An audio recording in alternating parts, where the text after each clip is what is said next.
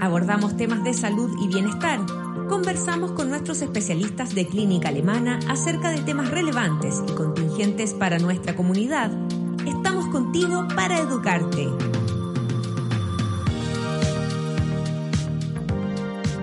Buenas tardes.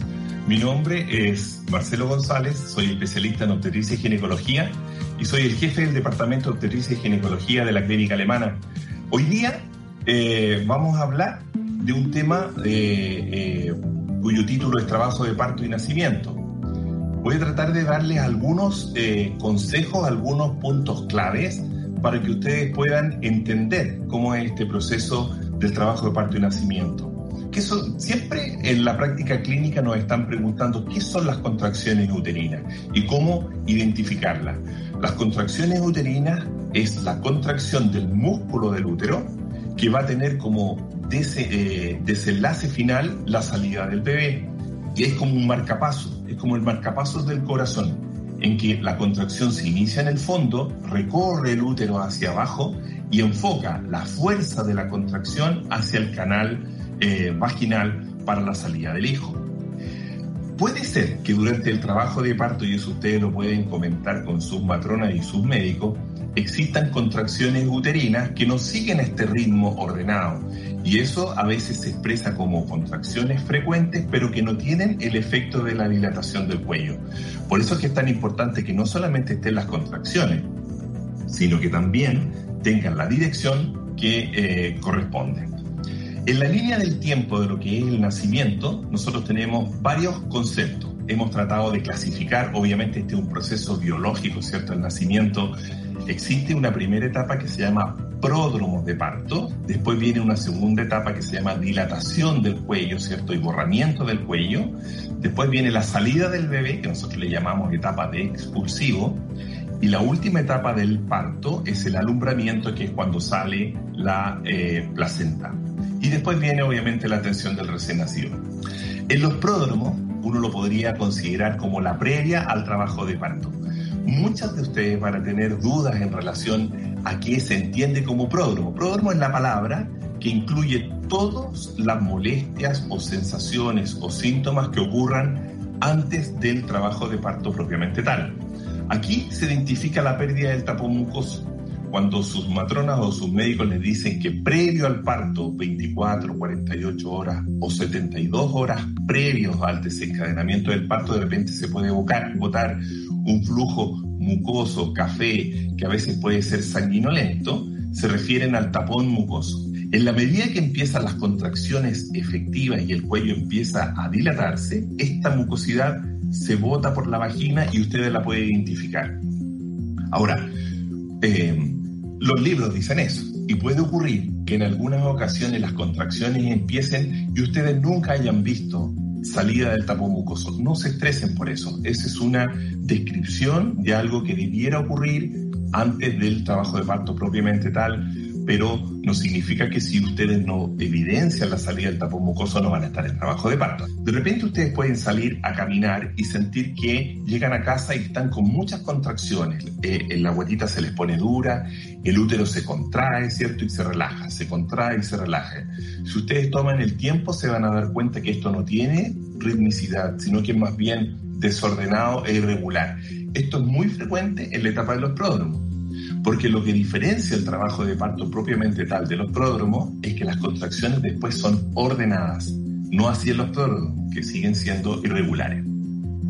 También nosotros hemos escuchado muchas veces que eh, se habla del descenso del abdomen, en que uno observa, ¿cierto?, que el fondo del útero desciende y las mamás siempre cuentan que pueden meter una mano entre el tórax y el inicio del fondo uterino y eso les habla de que el trabajo de parto podría estar iniciándose. Em, la verdad es que en la práctica eso uno lo ve mucho más cuando el trabajo de parto ya se ha desencadenado. Y eso es porque la cabeza, a medida que empieza a descender por el canal del parto, obviamente va haciendo que eh, las extremidades y el potito de la guagua vayan descendiendo y el útero da la impresión de que empieza a bajar. Esa es la razón. Pero muchas veces ocurre cuando ya el trabajo de parto está francamente desencadenado. Las pacientes también refieren mucho una sensación de, peso en el piso pélvico. Aumenta la frecuencia de orinar y eso porque la vejiga está apoyada en el útero. Entonces, en la medida que el útero empieza a tener contracciones, empieza eh, el bebé a bajar, ¿cierto? Está apretando la vejiga y eso hace que con muy poca orina, la sensación de vejiga llena se da a cada rato. Por lo mismo, muchas veces eh, a uno le preguntan en la práctica clínica si su bebé ya está encajado. Encajado significa que la cabeza de la bobita ya pasó por la pelvis y está en una posición en que después no va a volver a salir. Y eso generalmente se produce también eh, cuando hay un parto que ya está desencadenado y no necesariamente en la etapa de pródromo, porque los pródromos pueden durar horas e incluso días. Pero les he estado hablando de, un tema que son las contracciones. Aquí les paso a explicar cómo medimos las contracciones. Para saber cuántas contracciones tienen ustedes o cada cuánto tiempo viene, uno saca la cuenta de que cada contracción uno la mide desde que empieza una hasta que empieza la siguiente. ¿Ok? Cuando no están en trabajo de parto, las contracciones pueden ser muy irregulares en frecuencia. Yo les comentaba recién que podían tener una contracción, la siguiente en 15 minutos, la siguiente en 8 minutos, la siguiente en 20 minutos. Eso no tiene un ritmo, son contracciones, pero están eh, eh, desordenadas y aisladas en el tiempo. Por lo tanto, este es el concepto probablemente más importante que yo quiero que ustedes se queden para cuando piensan en cómo identificar que están en trabajo de parto sí o no. Las contracciones uterinas, acuérdense de un reloj, tienen ritmo, periodicidad e intensidad que va siendo cada vez más progresiva pueden tener una contracción. Muchas pacientes a uno le dicen, mira, me dieron tres contracciones durante todo el día. Perfecto, normal. Las contracciones normales o contracciones de Braxton Hicks que ustedes han escuchado son contracciones que van preparando el útero para el momento del trabajo de parto, pero que no producen trabajo de parto porque son aisladas.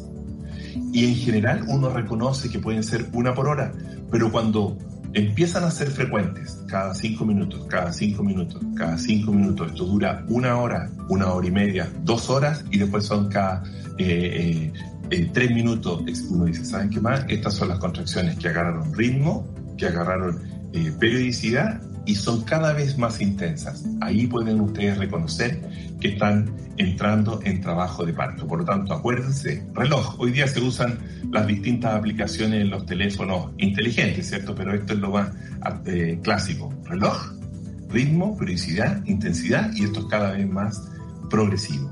Este es probablemente el pilar fundamental para hacer el diagnóstico que ustedes están en trabajo de parto. Pero a medida que se va acercando la fecha del parto, el cuello cada vez va madurando más por culpa de las contracciones de Braxton Hicks. Entonces, si es que uno examinara el cuello de una eh, mujer embarazada a las 30 semanas, siempre va a encontrar un cuello inmaduro. Pero si uno la encuentra, ¿cierto? Salvo que tenga obviamente una patología, como un síntoma de parto prematuro, pero no estamos hablando hoy día de patología, sino que estamos hablando de condiciones normales. Eh, y en la medida que uno se acerca al momento del parto, desde las 37 semanas en adelante, cada vez va a ir encontrando un cuello de mejor condición para el nacimiento, un cuello más maduro. Y cuando uno hace tacto, ¿qué es lo que hace uno o qué es lo que hace la matrona cuando hace tacto vaginal? E introduce el dedo, ¿cierto?, entre los dos bordes del cuello y así va midiendo un centímetro, tres centímetros, cuatro, cinco centímetros de dilatación, hasta llegar a los 10 centímetros, que es la dilatación completa. Esos son los conceptos para que ustedes sepan eh, qué es lo que hace uno cuando examina el cuello y, cuál y, qué considera un cuello de buenas condiciones, un cuello maduro. En relación a algunos reparos óseos, porque cuando uno hace un tacto puede tocar estas zonas óseas, puede em, clasificar el avance o descenso de la cabeza dentro de la pelvis. Por eso nosotros hablamos de descenso, porque lo estamos mirando desde abajo. Entonces una cabeza que está acá arriba está muy alta, ¿ok? Y a medida que empieza a progresar el trabajo de parto, la cabeza va bajando. Y esto especialmente eh, en la medida que la dilatación está completa, el, el, cuello ya se ha borrado y se ha desaparecido y permite que la cabeza entre totalmente y descienda por la pelvis y salga. Y ahí se produce el expulsivo o nacimiento del niño. Aquí les quiero recordar el concepto del encaje. Encaje es cuando la mitad de la cabeza entró por el estrecho superior de la pelvis, pero para que ustedes sepan, el encaje se produce prácticamente en el momento del parto. En los pródromos, ojalá ustedes siempre estén en un ambiente tranquilo, íntimo. Esto es lo que uno más quiere, ¿cierto? Que estén con un calor adecuado, ¿cierto? Una temperatura adecuada, pueden hacer movimientos, bien hidratada, acompañada. Muchas veces uno prefiere que la fase de pródromo o fase latente no la pasen en los hospitales ni en las clínicas, porque el lugar que más cariño les da, más protección les da y que todavía es variable su duración es en su casa. Y ahí es cuando uno más necesita, ¿cierto?, la compañía y el afecto. Es su pareja, su acompañante, ¿cierto?, que va a estar con ustedes. ¿Por qué? Porque este periodo es variable. Y muchas veces por, por eh, eh, miedo, ¿cierto?, al dolor o a las contracciones o a lo que, puede ocurrir, muchas veces eh, las pacientes consultan precozmente y pueden hospitalizarse, pero a veces puede ser que esa etapa sea tan larga que uno pase horas y horas y horas de pródromos en, en, las clínicas o los hospitales em, y no avanza. ¿Y por qué no avanza? Porque está en una fase de pródromo o fase latente. Por lo tanto, uno siempre prefiere, ¿cierto?, de que esta etapa de duración variable eh, eh, la pasen en casa y la pasen acompañada, ¿cierto? En un ambiente tranquilo y en permanente comunicación en nuestra institución, ¿cierto? Con su equipo médico, con su matrona, con su médico, en la comunicación de cómo se están ocurriendo las cosas y si pueden estar con seguridad en la casa esperando que esta fase se vaya eh, dirigiendo, ¿cierto? Cada vez más hacia una fase activa. Y generalmente en el contacto con su equipo médico, con su matrón y con su médico, van a orientarlos a que se en el momento en que, recuerden, las contracciones son cada vez más frecuentes, cada cinco minutos, por una hora, eh, por lo menos, y ahí uno dice, ¿sabes qué más? Ya probablemente estés entrando en la fase activa. Por eso es que cuando después llegan a la clínica y uno las examina, están con 3, 4, hasta 5 centímetros. Porque ya vivieron la etapa de pródromos bien acompañadas en su casa y se están viviendo a la clínica cuando están entrando en la fase latente. Y la fase latente, como es predecible y es eh, orientable desde el punto de vista de vigilar cómo ocurre el proceso del parto, eh, van a estar bien acompañadas en, la clínica. Em, una vez que ustedes llegan ¿cierto? Eh, a la etapa de dilatación o fase activa, la dilatación ocurre muy predeciblemente y muy eh, rápidamente en comparación con la fase anterior para llegar a la dilatación completa. La anestesia obstétrica se pone, y hay una charla también de anestesia, de anestesia obstétrica, cuando la paciente lo pide, no cuando nosotros queramos. Por eso hay pacientes que de repente pueden estar pidiendo anestesia con un centímetro, con dos centímetros, un poco en fase latente, pero lo ideal es que la, eh, eh, si se administra, se administre en la fase activa. O a veces hay pacientes que no piden anestesia. En la fase activa, ustedes pueden estar haciendo todos los ejercicios que con sus equipos médicos han discutido. El balón, ¿cierto? Que permite movimiento de la pelvis. Hay pacientes que pueden hacerlo con anestesia puesta o sin anestesia. Ahí está el registro, la monitorización de sus guaguitas que está a través de un eh, micrófono o transductor que, no, que es inalámbrico, por lo tanto el registro está haciendo acá. Mientras ustedes y su acompañante hacen movimientos, ¿cierto? Eh, eh, masaje en la espalda, buena posición, para que la fase de dilatación ocurra de la manera más normal posible. Y la mejor manera que puede ocurrir esta fase es una fase de dilatación en movimiento eh, la mujer no está hecha para estar acostada. Y por eso nosotros cuando se produce eh, la necesidad de administrar anestesia, las dosis de anestesia permiten el movimiento, el pararse, el caminar, el sentarse en el balón.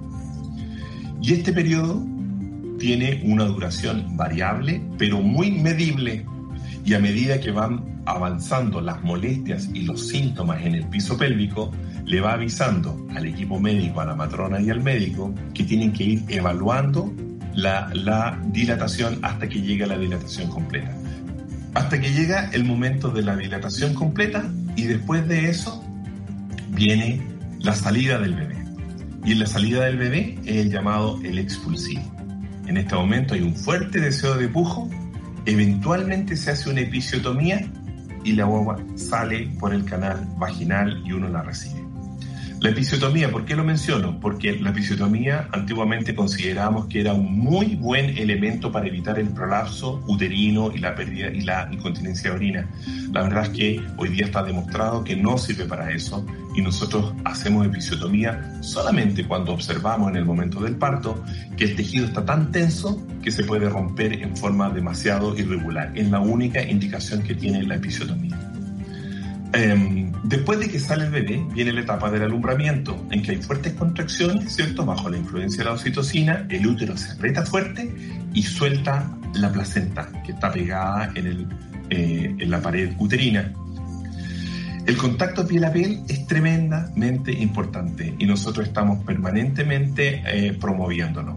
Esto despierta la necesidad de protección del bebé, es ponerlo en, en, su, en el pecho de ustedes sin ropita, ¿cierto? Secos, porque nacen húmedos y uno cuando está mojado se, em, se enfría rápidamente. Esto produce un pic de oxitocina, hay menos hemorragia postparto, hay lactancia exclusiva más prolongada, mantiene al bebé caliente, no hay nada mejor que el calor de la madre para que el niño mantenga su temperatura y hay mejor interacción con el padre y con la madre porque los tres pueden estar acurrucados en este momento eh, al momento del nacer. Obviamente el pediatra, que es otro de los actores ciertos que tenemos nosotros en la atención de sus bebés, está para hacer la evaluación del niño, del niño o niña. Una vez que nace, se le hace la ligadura del cordón, se mide, se pesa, eh, se le aspiran secreciones, porque recuérdense que está en una bolsa llena de líquido, el líquido está en su boca, en sus pulmones, en su nariz, y se aspiran cuando es necesario. Hay niños, la gran mayoría de los niños no es necesario, pero hay algunos que no pueden por sí solos botar este líquido y el pediatra em, puede aspirar y ayudar a botar el líquido que está en las vías respiratorias para que pueda respirar bien. También se le hace una profilaxis ocular en que se le pone eh, eh, crema de antibióticos para evitar las infecciones eh, oculares. Esto antiguamente era muy frecuente y el problema de una infección ocular del recién nacido es que puede dejar cicatrices en la córnea y después no poder ver bien. Por lo tanto, esta es una indicación muy, muy importante, además de la administración de la vitamina K, ya que eh, la vitamina K es una vitamina que participa en la formación de los productos que coagulan la sangre. Por lo tanto, eh, los niños siempre están en déficit de la vitamina K. Si uno se las administra, el cuerpo del niño va a poder producir los factores de coagulación y no tener hemorragia. Y algo que para nosotros es tremendamente importante son los brazaletes de identificación. Siempre les van a mostrar que ustedes corroboren el nombre correcto, ¿cierto?, del padre, de la madre, para que, y estos brazaletes se les ponen al niño y no se sacan mientras esté en eh, la clínica. Así que esto es, eh, esto es eh, de la atención que se hace inmediata del recién nacido y las dos horas de post-nacimiento se mantienen con los padres en la SAI o en la pieza, porque los llevamos a la pieza donde pueden hacer su, su periodo postparto inmediato. Cuando llega el gran día, ¿qué hacer? Estos son los consejos que siempre eh, damos, ¿cierto? Como equipos, matronas y médicos, ¿cierto? Uno, mantener la calma. Evaluar las contracciones. Llamen a su equipo médico, llamen a la matrona y al médico para que les cuenten en qué etapa, cómo están las contracciones, qué es lo que están sintiendo. Y este tip siempre va a ser importante. Es aconsejable tener el bolso listo y el viaje, planificado a veces puede sorprender y uno, lo ideal, el mejor consejo es tenerlo listo casi desde las 32, 33 semanas, ¿ok? Así que esto no se olviden de este, de este punto importante. ¿Cuándo consultar a su equipo? Flujo genital transparente abundante, se puede roto la membrana, cuando las contracciones tienen esta regla y son rítmicas y progresivas. En caso de sangramiento, siempre. Cuando hay sangrado, siempre hay que consultar. En eso no hay que eh, dejarlo pasar cuando hay una disminución de los movimientos fetales. Nosotros siempre les decimos a todos ustedes que el mejor eh, eh, parámetro de medir que la bobita está bien es cuánto se mueve. Por lo tanto, si una bobita tiende a disminuir el patrón de movimientos, siempre pregúntenle a su equipo. Si su equipo no la responden, es mejor venir a la clínica de más que de menos. Eh, y cuando tengan dolor de cabeza, visión borrosa y zumbido de oído, siempre consulten. No necesariamente venir a la clínica, consultar a su equipo. Para mí ha sido un agrado estar con ustedes. Así que me despido, que estén muy bien y que les vaya muy bien. Chao. Síguenos en nuestras redes sociales y visita nuestro sitio web alemana.cl. Nos vemos en otro Alemana Podcast. Clínica Alemana. Si es tu salud, es la alemana.